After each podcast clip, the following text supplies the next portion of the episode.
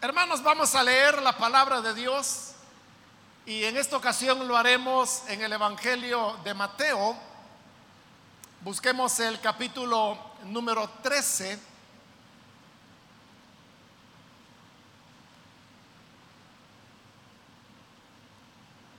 El Evangelio de Mateo, capítulo número 13.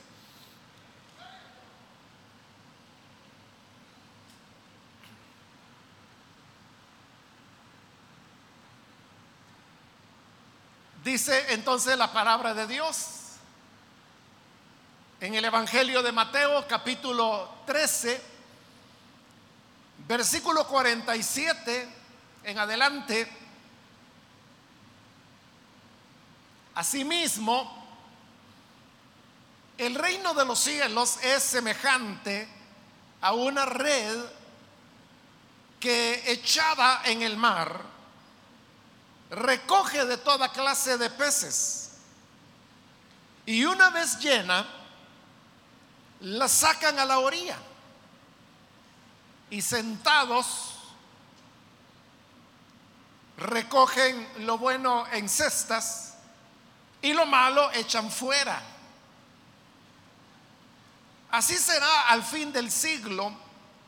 Saldrán los ángeles y apartarán a los malos de entre los justos y los echarán en el horno de fuego. Allí será el lloro y el crujir de dientes. Amén. Hasta ahí vamos a dejar la lectura. Pueden tomar sus asientos, por favor.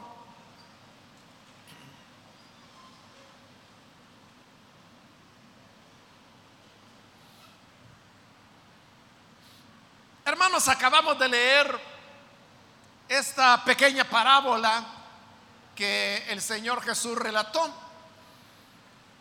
Usted puede ver que la parábola se encuentra ya casi al final de este capítulo 13 que contiene una recopilación de las parábolas que el Señor contó. Mientras que los otros evangelios relatan las parábolas del Señor en diferentes momentos de su ministerio, Mateo lo que hizo fue que las reunió todas y entonces las colocó en lo que hoy nosotros llamamos el capítulo 13 del Evangelio de Mateo.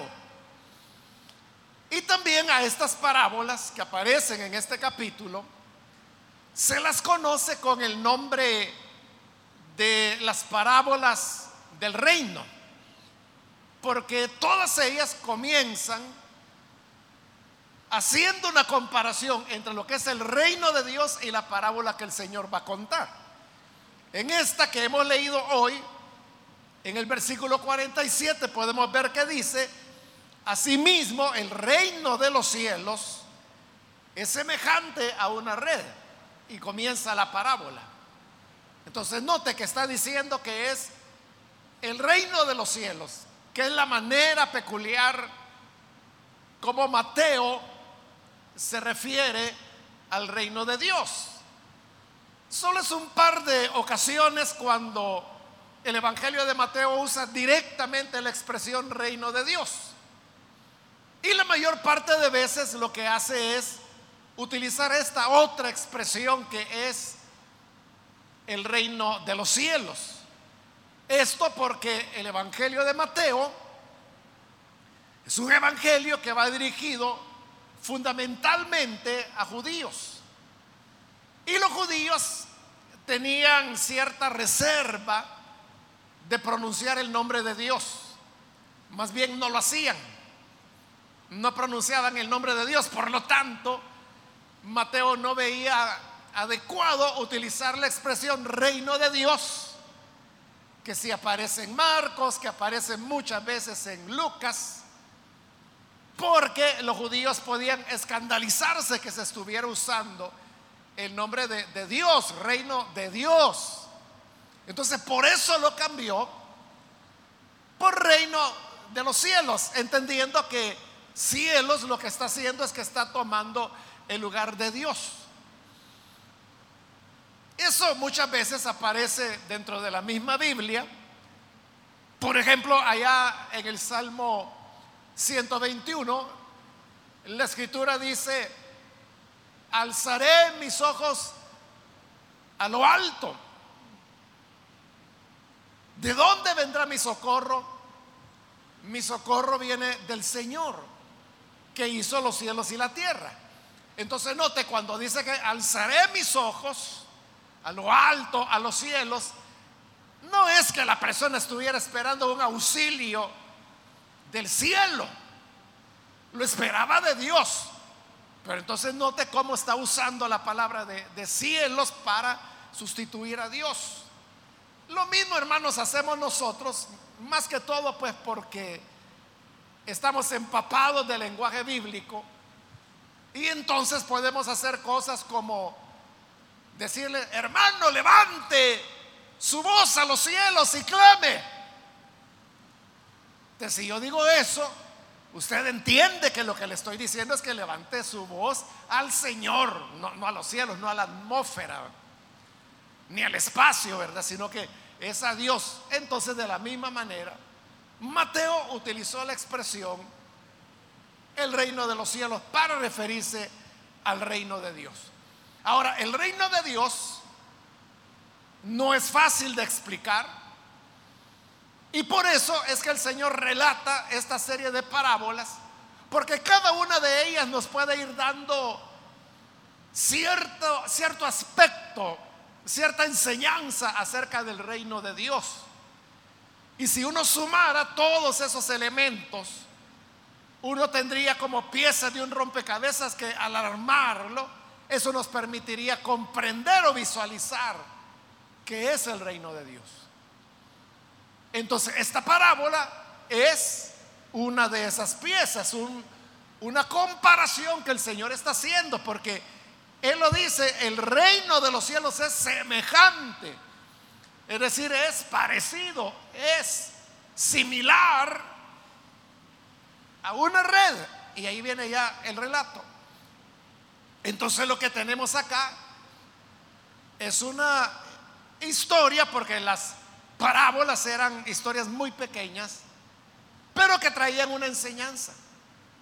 Entonces hoy el Señor lo está comparando con el tema de la pesca.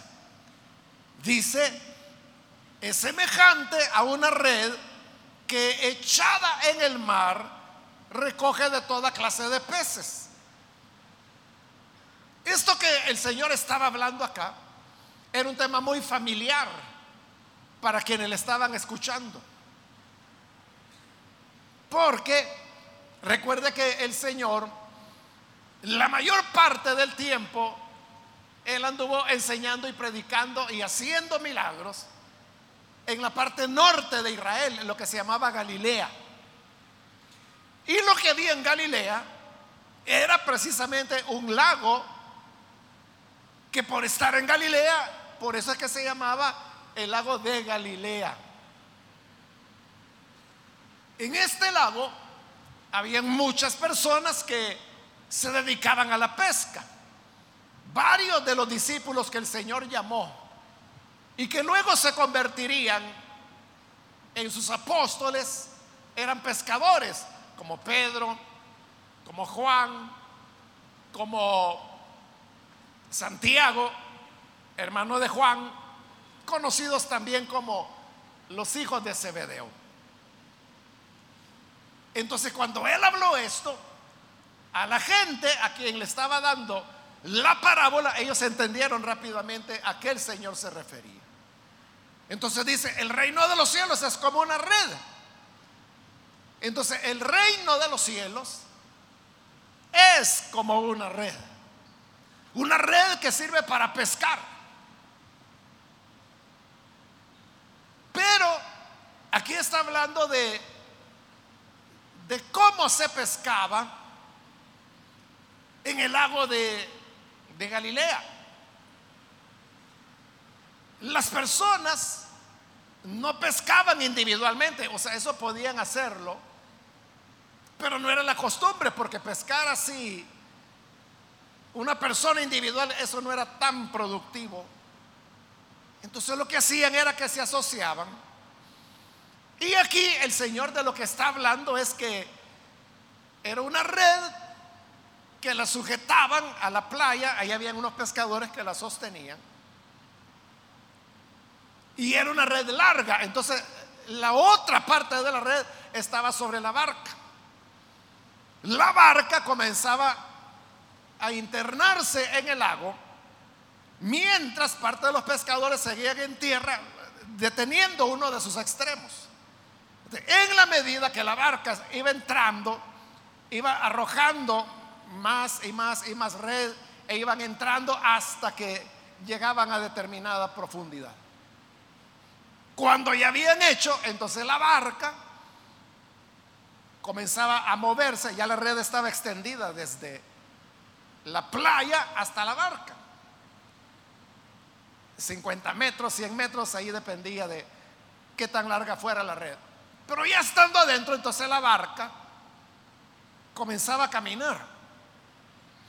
Y lo que iba haciendo era una especie de, de semicírculo, es decir, la barca iba a, salir a la playa, pero más allá.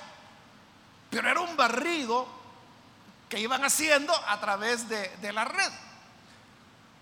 Cuando ya la barca llegaba a, la orilla que, había hecho ese barrido, entonces entre todos comenzaban a, sacarla para ponerla sobre la playa, sobre la arena. Y entonces ahí es donde ya recogían todos los peces que hubieran podido hacer con ese barrido. Esa es la forma como ellos pescaban y es a lo que el Señor está haciendo referencia. A esa forma, hermanos, de, pescar, hasta el día de hoy, a ese tipo de redes le llaman redes barredoras que hoy ya no lo hacen así desde la playa como lo hacían en el lago de Galilea, sino que ahora puede ser eh, entre dos embarcaciones, normalmente en el mar, en los lagos no se hace eso, y entonces van barriendo y recogiendo. Pero aquí, como le digo, era algo más artesanal, más sencillo. Entonces dice el Señor que el reino de los cielos es como esa red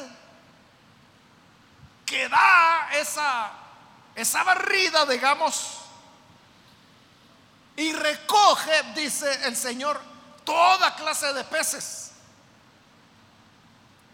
Es decir, en ese barrido se, se atrapa en la red todo lo que esté dentro del área que la red puede alcanzar. Y claro, como se trata de un barrido de un área considerable, entonces, hermanos, ahí va de todo. Hay peces buenos, pero también pueden ir objetos que las personas hubieran tirado al lago. Podrían ir, hermanos, sapos. Podría ir peces malos, peces muertos. Porque la red lo que hace es barrer y recoger todo. Entonces, si el reino de Dios el Señor está diciendo que es como esa red barredora. Entonces, esto, hermanos, explica por qué dentro de, las iglesias, que hay que tener cuidado, ¿verdad? Porque el reino de Dios no es equivalente a iglesia.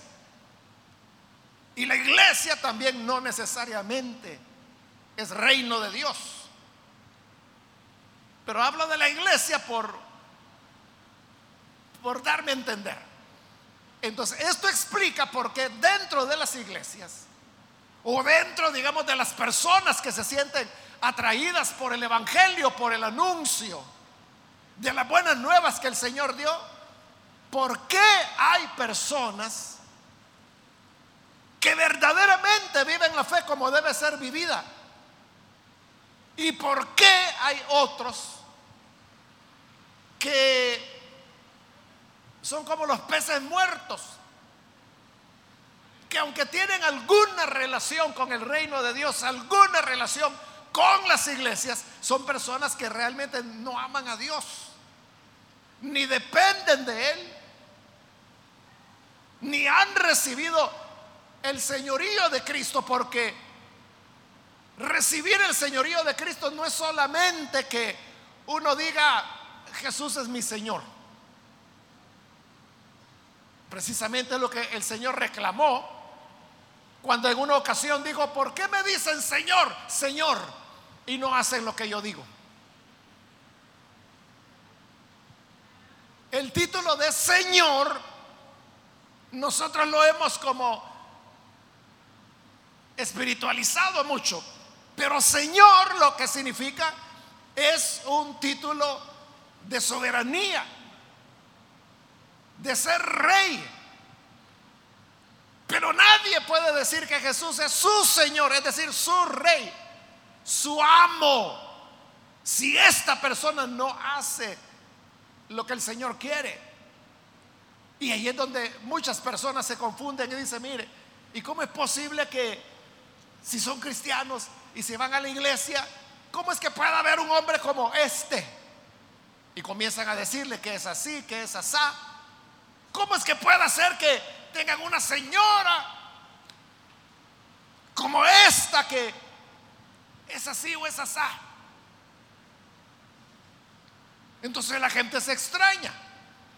Y se extrañan. Porque les parece que es una incongruencia. Y claro que lo es.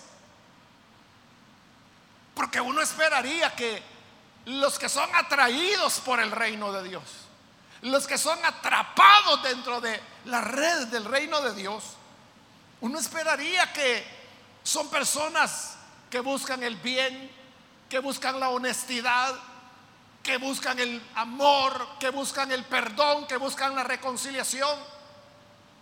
Porque si algo entienden las personas, y puede ser el, el más pagano de los paganos, pero si algo entiende cualquiera, por incrédulo que sea, es que hay una relación entre el Evangelio y el amor.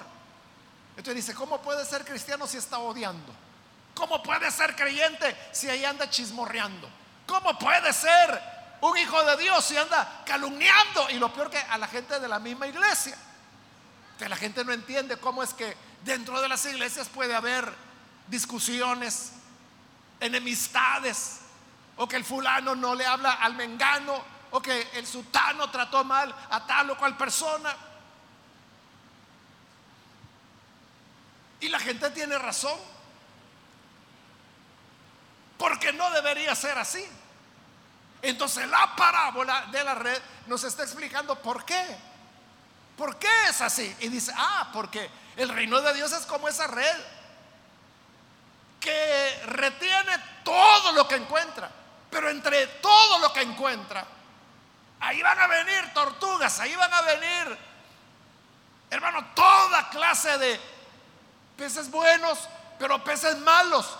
Podrá venir rocas, podrá venir raíces, podrá venir algas. O sea, cosas que no sirven para nada, pero la red lo recoge todo. Entonces, el reino de Dios tiene un atractivo que hace que las personas se acerquen o que se muestren interesadas, pero eso no significa que todas las personas van a estar llevando una vida acorde a las enseñanzas de Jesús o al ejemplo que él dio.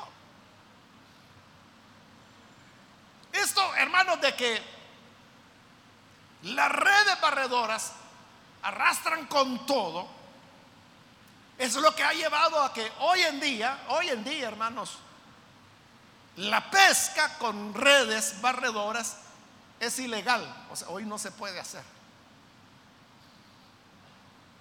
Porque claro, hoy vivimos dos mil años después de esto. Entonces usted sabe, hoy hay barcos gigantescos, con motores muy fuertes, muy poderosos. Aquí era a fuerza de brazo todo. Pero entonces se llegaron a desarrollar redes barredoras que podían tener kilómetros, kilómetros y kilómetros de longitud. Y las arrojaban, y eran varios barcos, las arrojaban en el mar, y entonces todos los barcos iban barriendo barriendo con lo que hubiera en esos 5, 10, 15 kilómetros de longitud que tuviera la red barredora. Pero ¿qué sucedía? Esto, que recogía de todo. Te recogían delfines, recogían tortugas, recogían, hermano, una serie de animales marinos que ni siquiera son comestibles, pero todos esos eran atrapados por la red y muchos morían. Entonces estaba causando un daño tan grande al ecosistema que por eso hoy son ilegales, o sea, hoy no se pueden usar. Sin embargo, hay países donde no hay suficiente vigilancia, donde las siguen usando. Pero ¿cuál fue la razón entonces de que las prohibieran? Eso, que arrastraba todo. O sea, si solo arrastrara los buenos peces para consumo humano, pues no habría problema. El problema es que arrastraba todo.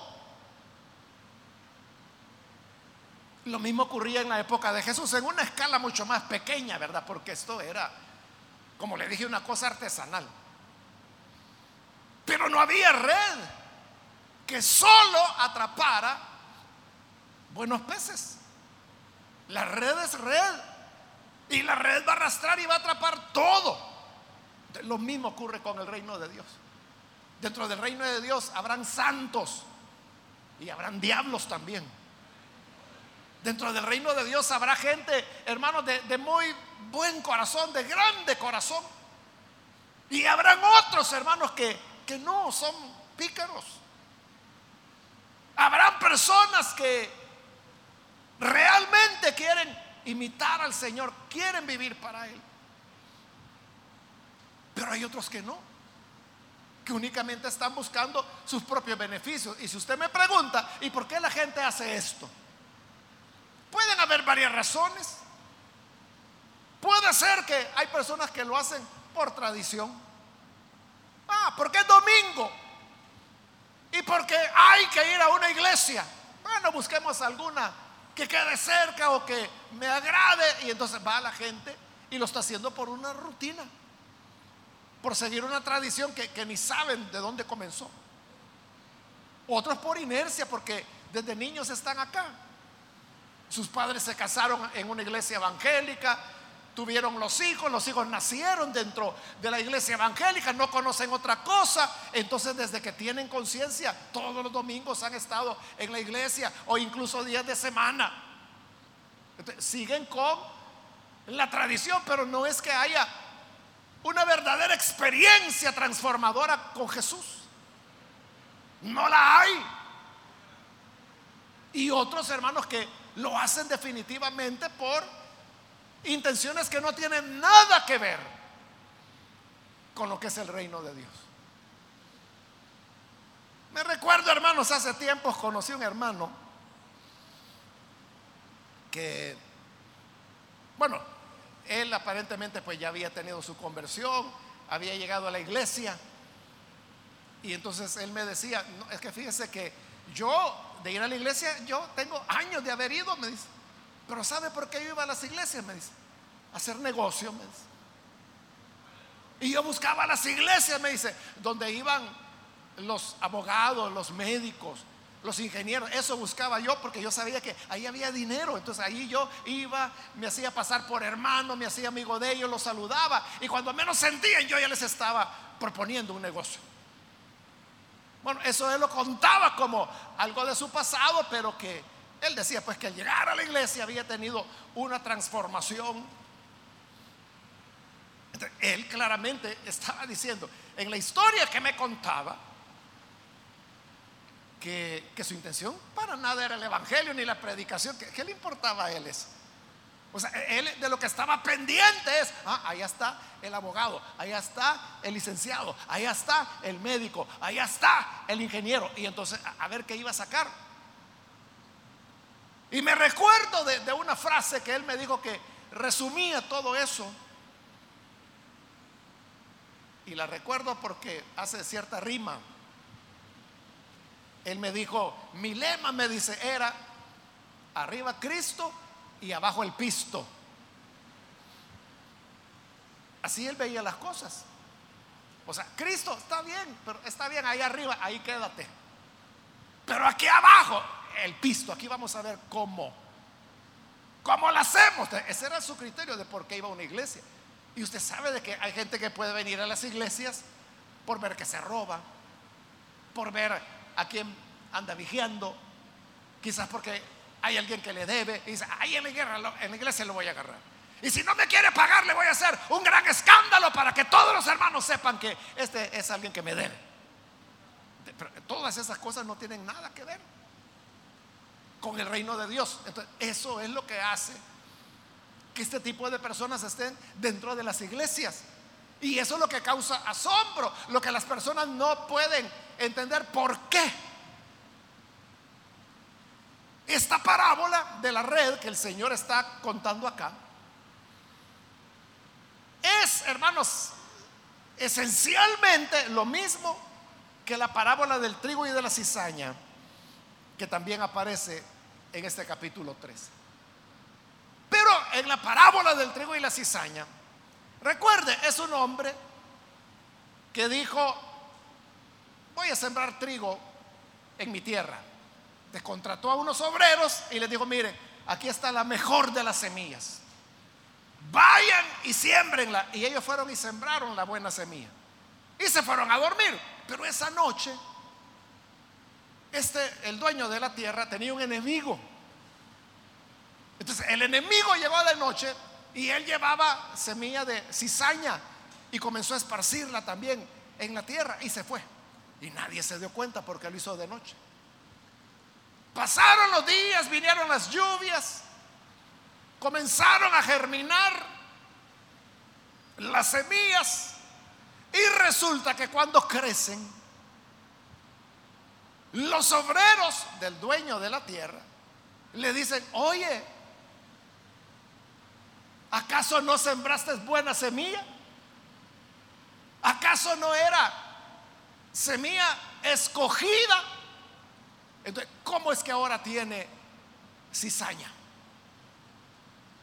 Pero note, en esa pregunta hay una sorpresa. Una sorpresa de los obreros. ellos no le entienden. Si sembramos buena semilla, ¿cómo es que apareció la cizaña? Esa es la misma pregunta que la gente se hace hoy. O sea, y si están enseñando la palabra de Dios, ¿por qué no lo obedecen? Y si están yendo a las iglesias, o sea, ¿por qué actúan de esa manera? Es que yo he encontrado gente mejor, puede decir la gente, en el mundo que dentro de las mismas iglesias. Nunca había hallado tanta hipocresía como dentro de las iglesias.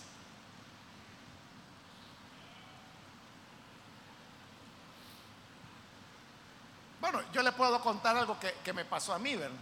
A mí nunca, nunca me han abierto un vehículo para robarse nada. Solo una vez.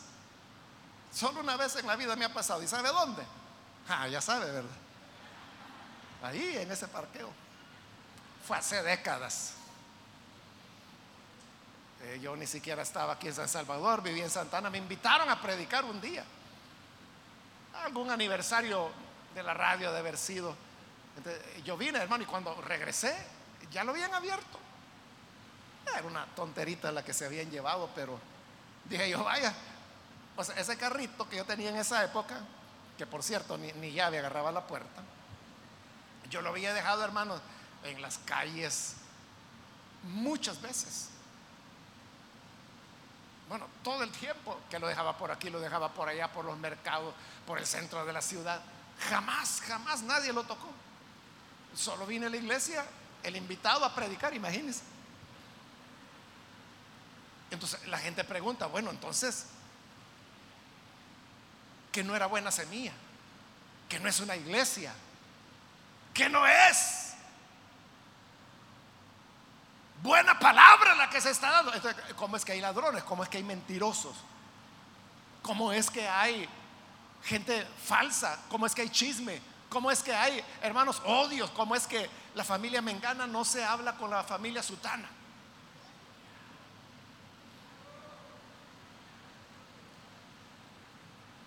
Me recuerdo hace años también, hermanos, eran dos familias de la iglesia. Y yo no sé por qué, pero la cosa es que no se hablaban. Los dos venían a la iglesia, las dos familias. Y entre ellos, hermanos, no se podían pero ni ver. ¿Y sabe qué pasó? Que en una familia había una niña, una jovencita, y en otra familia había un jovencito, y ellos se enamoran y se casan. Ni modo, ¿verdad? Tuvieron que tragársela porque ahora eran consuegro. Los que antes ni se podían ver. Y así les tocó. Eso fue hace décadas también, para que no esté pensando en nadie. Entonces, que no sembraste buena semilla. Entonces uno puede decir, ¿y por qué hay este tipo de gente en la iglesia? El Señor está diciendo eso. Es que la red lo atrapa todo. Pero eso no significa, hermanos, de que los malos se van a salir con la suya. Porque no va a ser así. Lo que ocurre es que hay un tiempo. Y eso está bien claro en la parábola del trigo y la cizaña. Porque cuando el dueño de la tierra le dijo, es que miren, lo que ocurre es que yo tengo un enemigo. Y este enemigo vino en algún momento que nos descuidamos y sembró la cizaña. Lo hizo por maldad. Ah, dijeron los obreros. Entonces, ¿quieres que vayamos y que arranquemos la cizaña? Y el Señor dijo, no, no, no vaya a ser que por arrancar la cizaña me vayan a arrancar el trigo. Eh, entonces, note lo que el Señor está diciendo. Porque uno podría decir, es que toda esa gente hipócrita de la iglesia deberían echarla. Toda esa gente que llega a la iglesia solo por maldades deberían echarla. ¿Y qué tal si por arrancar la cizaña arrancamos el trigo? Jesús dijo que no, que no había que echarlos.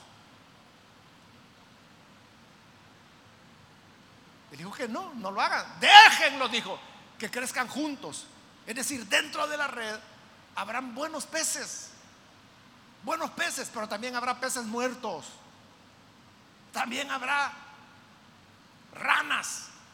También habrá, hermanos, raíces, algas, basura que la gente puede tirar. Una cacerola vieja. ¿Y qué cosas más podían? Podía la red recoger. Pero el Señor dijo, déjenlo, déjenlo junto. Entonces, eso es lo que tenemos que entender del reino de Dios. Que en el reino de Dios no es que toda la gente va a ser santa, que toda la gente va a ser buena, que toda la gente es lo que parece ser. Quizás ya le he comentado que la primera vez que yo llegué a una iglesia evangélica, y a lo mejor le pasó a usted también, cuando yo vi a los hermanos, a las hermanas dentro de esa iglesia, hermano, yo dije, qué santidad. Qué hombres más santos, qué mujeres más santas. E, esa fue mi idea era, es que este es un pedazo de cielo, decía yo que hay en la tierra, porque a todos yo los veía así, entregados al Señor, alabando, cantando, sirviendo al Señor. El problema es cuando ya tuve tres, cuatro, cinco, siete meses de estar en la iglesia y uno va conociendo la realidad. Entonces, así es, pero el Señor dijo, así es el reino de Dios. Jesús escogió a doce, pero uno de ellos era Judas.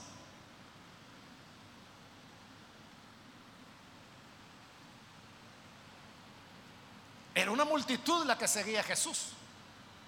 Pero el Evangelio de Juan dice que lo seguían no porque creyeran en Él y mucho menos para seguir su ejemplo. Dice que lo seguían porque Él daba de comer porque Él multiplicaba los panes y los peces. Y el Señor se lo dijo claramente. Ustedes me siguen no porque crean en mí, sino porque les di de comer. Y eso es lo que andan buscando. Es decir, que si por allá, hermanos, una secta satánica comenzara a regalar alimentos, allá afuera toda la gente también. O sea, no tienen valores, no tienen principios. Lo que buscan son llenar sus intereses. Entonces el Señor dijo, así es el reino de Dios. uno quisiera, hermanos, de que toda la gente que estuviera en las iglesias y que buscan el reino de Dios y que predican la palabra de Dios, uno quisiera que todos fueran como Jesús, uno eso quisiera. Sería lindo, ¿verdad, hermanos? De que todos, todos pudiéramos ser así. Pero no, dijo el Señor, recoge de todo. Eso sí, dijo. Una vez llena, versículo 48, una vez llena, la sacan a la orilla. Cuando la están sacando, hermanos, los pescadores dicen, hoy sí agarramos bastante. Y es cierto que agarraron bastante, pero bastante qué? Bastante raíces, bastante sapos, bastantes cacerolas. ¿Qué, qué fue? Pero viene llena, pero la sacan. Y ya que la sacaron, ellos saben que no todo lo que viene ahí es útil. Entonces dice, la sacan a la orilla y sentados, dice el versículo 48, la sacan y sentados, se sientan. ¿Por qué se sientan? Porque la tarea que viene toma tiempo. ¿Y por qué toma tiempo? Porque hoy se trata de ir separando lo bueno de lo malo. Es lo que dice, sentados recogen lo bueno en cestas. Cada pescador está sentado en una piedra, en lo que sea, y a su lado tiene una cesta y el pez bueno lo colocan en la cesta. Pero dentro de la red viene de todo. Lo malo, eso lo echan fuera. Los peces muertos los tiran. Las raíces las tiran, o sea, todo lo que nos sirve lo van tirando, pero esta tarea de separar lo bueno de lo malo lleva tanto tiempo que hay que sentarse para hacerlo. No es algo que se va a hacer rápidamente. Y sabe algo, no son los seres humanos los que podemos hacer eso. Porque así lo dice en el 49, ya explicando la parábola, dijo el Señor. Así será el fin del siglo. Es decir, que mientras no llegue el fin de esta era, siempre se va a convivir buenos y malos dentro de la gran red del reino de Dios. Siempre habrá, hermano, dentro de las iglesias, gente muy buena, mujeres santas de Dios, hombres santos de Dios. Habrán hermanos amorosos, serviciales, que no mienten, son bien honestos. Pero también habrá otros que son todo lo contrario. ¿Y esto hasta cuándo? Hasta que llegue el fin, dijo el Señor. Es decir, siempre será así. Y por eso es que otras veces yo he dicho que hay personas que vienen a la iglesia y dicen, no, no, no, aquí no me gusta porque aquí no hay amor. Y se va a ver si hay otra iglesia donde hay amor. En todas va a encontrar sapos. En todas.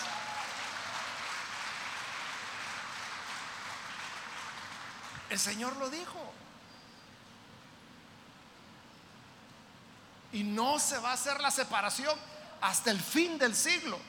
Cuando llegue el fin del siglo, oiga lo que dijo el Señor, saldrán los ángeles.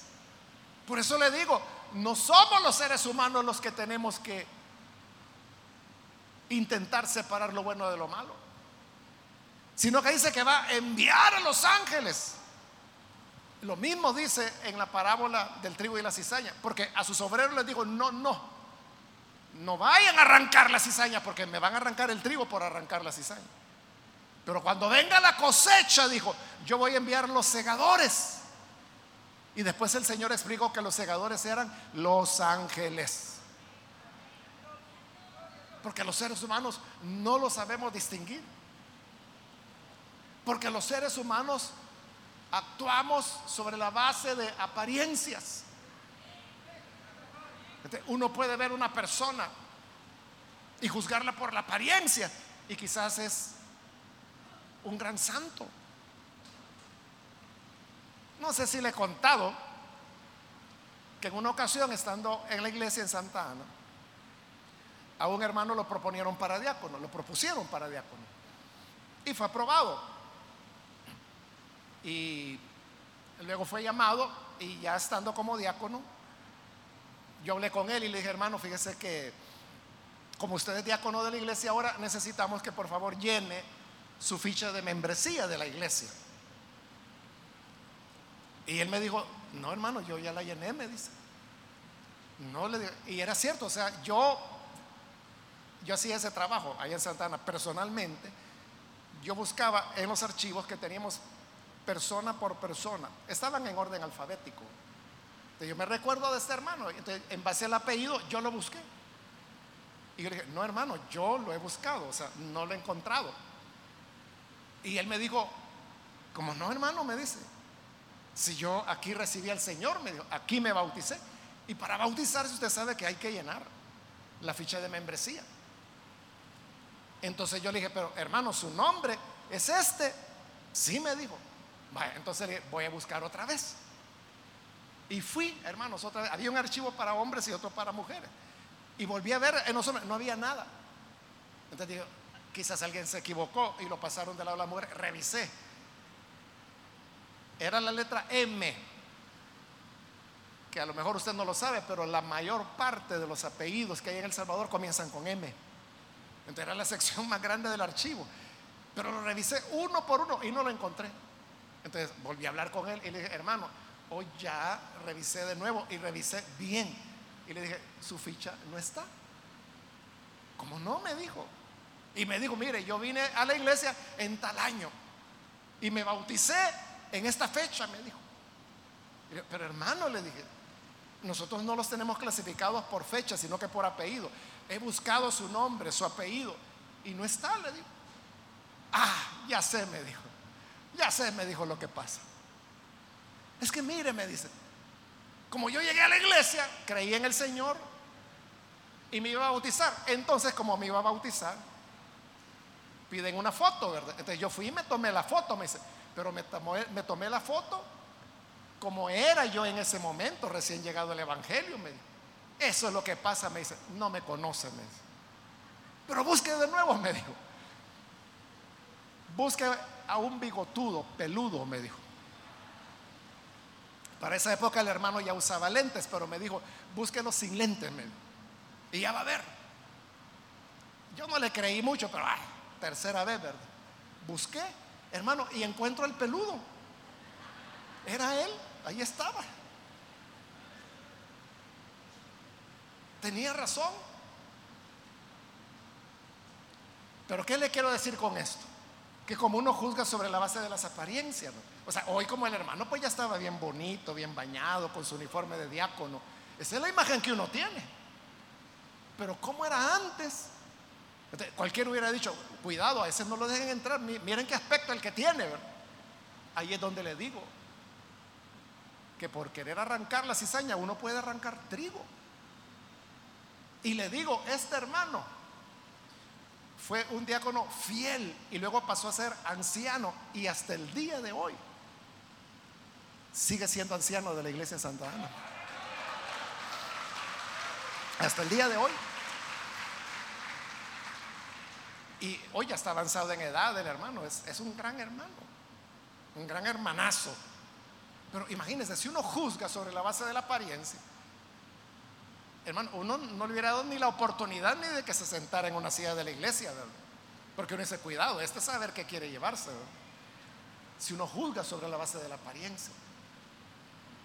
Por eso le digo, uno no puede ponerse a cortar cabezas, uno no puede ponerse a echar personas. La red tiene que captar todo y recogerlo. Pero eso sí, cuando termine el siglo, cuando lleguemos al fin de la era, entonces viene el juicio de Dios. Entonces, quien se va a sentar no son los pescadores. Hoy quien se va a sentar en su trono es el juez del universo, el Señor Jesucristo.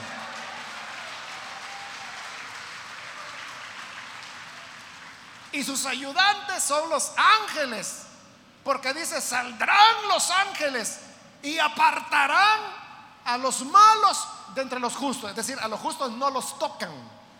Es al revés, ¿verdad? Porque el pescador lo que toma es lo bueno, el pez bueno. Este se puede vender. Qué bonito este.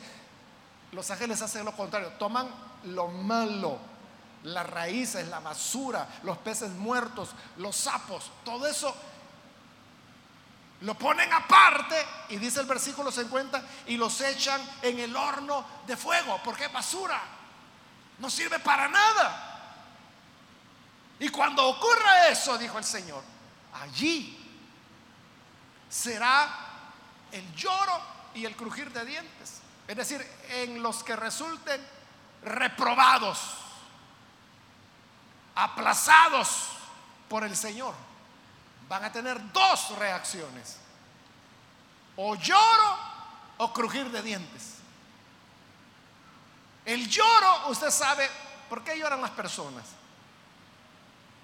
Porque tuvieron una pérdida o porque ocurrió algo que les causa tristeza. ¿De quiénes son los que van a llorar? Aquellos que supieron que tuvieron la oportunidad de estar dentro de la red, de oír la palabra de Dios, pero no la pusieron por obra. Y la otra reacción dice que es el crujir de dientes. ¿De quiénes son los que crujen los dientes? Los que están enojados. Están tan enojados que... Entonces, ese crujir de dientes son aquellos que, que creen que merecen entrar y que no van a entrar. Y son esos que el Señor dijo que en ese día final le van a decir, Señor, si en tu nombre echamos fuera demonios, yo prediqué, yo profeticé, ¿y cómo que ahora no me conoces? Y dice que el Señor les dirá, en verdad les digo que no les conozco, apártense de mí, malditos, al fuego eterno. Irán pero rechinando los dientes, crujiendo los dientes, muy enojados pero al horno de fuego, no hay remedio. Entonces la gran enseñanza y la pregunta que debemos hacernos es si somos peces vivos o peces muertos, si somos peces buenos o si nos fuimos en la colada porque resulta de que hoy es moda ir a la iglesia o que vio pasar allí a, la niña bonita y digo, ¿y para dónde va? Para la iglesia, pues voy con usted y se le pegó. Pero no les interesa Jesús. No les interesa el Evangelio. Lo que quieren es a la muchachita. Entonces, somos peces. O somos raíces. O somos algas. Arrastrados por el, movimiento, porque el reino de Dios es un movimiento. Entonces, cuando la gente ve, ¿y, y para dónde van? Y qué alegre, y todo esto a la iglesia, van, vienen de curiosos. Y con esto no quiere decir que no venga, qué bueno que venga, porque muchos, yo mismo hermano, la primera vez en mi vida que fui a una iglesia, yo fui por curiosidad, ahí fue donde el Señor me atrapó. O sea, pero hay otros que nunca llegan a ser atrapados por el Señor, y no porque el Señor no pueda, ellos son los que no rinden su corazón. Para evitar sorpresas, en el día final, es mejor que hoy nos aseguremos de ser buenos peces. ¿Y cómo sabe uno que es un buen pez? ¿Cómo sabe uno que es un buen pez? Por el nuevo nacimiento, por la fe que ponemos en el Hijo de Dios, por el arrepentimiento y porque hay un cambio de dirección en nuestra vida. Eso es lo que va a definir que vamos a ser peces buenos, buenas mojarras, buenas macarelas, que esas sí sirven. Pero las raíces, esas sirven pero para el horno de fuego. Así que Dios nos ayude a conocer verdaderamente a su Hijo. Vamos a orar, vamos a cerrar nuestros ojos y antes de hacer la oración yo quiero invitar a aquellas personas que todavía no han recibido al Señor Jesús como su Salvador. Mas si usted ha escuchado la palabra de Dios, yo quiero invitarle para que usted no vaya a dejar pasar este momento y hoy decida tener la experiencia del nuevo nacimiento, conocer al Salvador. Y para eso lo que usted debe hacer es recibir al Señor Jesús en su corazón. Invito entonces si hay alguna persona, algún amigo o amiga que necesita venir al Hijo de Dios. Por favor, ahí donde se encuentra, póngase en pie si usted desea recibir al Señor. Y vamos a orar por usted para que la gracia del Señor le pueda alcanzar. ¿Hay alguna persona que hoy necesita recibir a Jesús para ser un buen pez? Para que en el día final podamos entrar en la cesta del Señor. En aquellos que participarán de su gracia.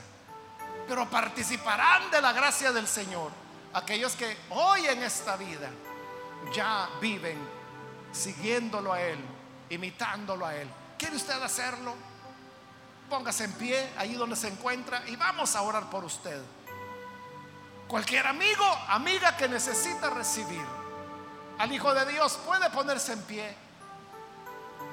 Venga. Hoy es el momento para poderse acercar. Venga y vamos a orar. Muy bien, aquí adelante un niño que pasa, Dios lo bendiga, bienvenido. Alguien más que necesita venir puede ponerse en pie en este momento. Muchas veces nos enfocamos en los demás, en señalar a los demás. Y decimos, ¿por qué admiten a esta persona dentro de la iglesia? Pero tú no te preocupes por los demás. Porque al final del siglo, el Señor no te preguntará por los demás te preguntará por ti, por tu corazón. ¿Por qué no vienes y se lo entregas a Él hoy?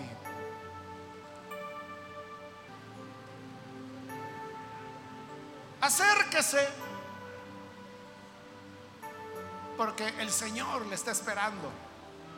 Hay alguien más que necesita venir. Hágalo ahora, póngase en pie y acérquese. Vamos a orar. Muy bien, aquí hay otra persona, Dios la bendiga. Bienvenida. A usted que nos ve por televisión, quiero invitarle para que se una con estas personas y reciba al Señor ahí donde se encuentra. Ore con nosotros. Señor, gracias te damos por cada una de las personas que están aquí en este momento, como también aquellas que a través de televisión, de radio o de internet se están uniendo a esta oración. Donde quiera que se encuentran, llega hasta ellos para transformarles, para producir en ellos el milagro del Nuevo Testamento, del nuevo nacimiento, de manera que puedan servirte, Señor y que sus vidas estén dedicadas a seguir tus enseñanzas, a seguir tus huellas. Ayúdanos para que seamos buenos peces dentro de la red del reino de Dios. Y ayúdanos a perseverar en esta gracia. Bendice a toda tu iglesia. Ayúdanos a vivir a sinceridad el hecho de estar dentro de la red. Para que en verdad tu gracia llegue hasta nosotros y que por esa gracia abriguemos la esperanza de la salvación. Por Jesús nuestro Señor, te lo pedimos y te lo agradecemos. Amén. Amén. Amén. Damos la bienvenida a estas personas. Que Dios les bendiga. Qué bueno que han dado este paso tan importante en la vida. Hermanos, estamos ya en la parte final de nuestro culto. Antes de despedirnos, los hermanos diáconos, diaconisas le están ofreciendo los sobres para que usted tome el suyo y pueda entregar lo que el Señor le corresponde, que su palabra dice que son nuestros diezmos, nuestras ofrendas. Si usted no anda efectivo en este momento porque lo olvidó, pero quiere usted entregarle al Señor sus diezmos, sus ofrendas y tiene una tarjeta de débito, entonces puede pasar allá en la parte de arriba, aquella cabina de madera y vidrio, en esas ventanillas le pueden ayudar solamente, usted tiene que presentar su tarjeta de débito, decir quiero dar tanto de ofrenda, tanto de diezmo, y las hermanas se encargan ahí de extenderle un voucher y, hacer el cargo a su cuenta. Y de esa manera también se evita andar dinero en la calle, en la bolsa. Pero si usted lo ha traído y quiere darlo en efectivo, pues ahí están, hermanos, los, los sobres para que usted pueda hacerlo y el Señor le bendecirá conforme a las promesas que Él ha dado. Vamos a orar entonces por cada persona que hoy le trae al Señor lo que a Él le corresponde. Señor amado, gracias por las personas que hoy traen sus diezmos y ofrendas. Tú, Señor, que conoces a cada quien y sabes quién lo está haciendo. Te rogamos que los bendigas, porque, Señor, tú eres nuestro sustentador. De ti, Señor, es que dependemos y de ti recibimos todas las cosas. Por eso, Señor, hoy yo te ruego que le multipliques en abundancia con la generosidad que a ti, Señor, te caracteriza. Que así puedas bendecir a todas las personas que hoy traen sus diezmos, sus ofrendas. Bendíceles en gran manera. Que no tengan falta de ningún bien para que así puedan contar de tu fidelidad y de la realidad de tus promesas. Por Jesús nuestro Señor lo pedimos. Amén.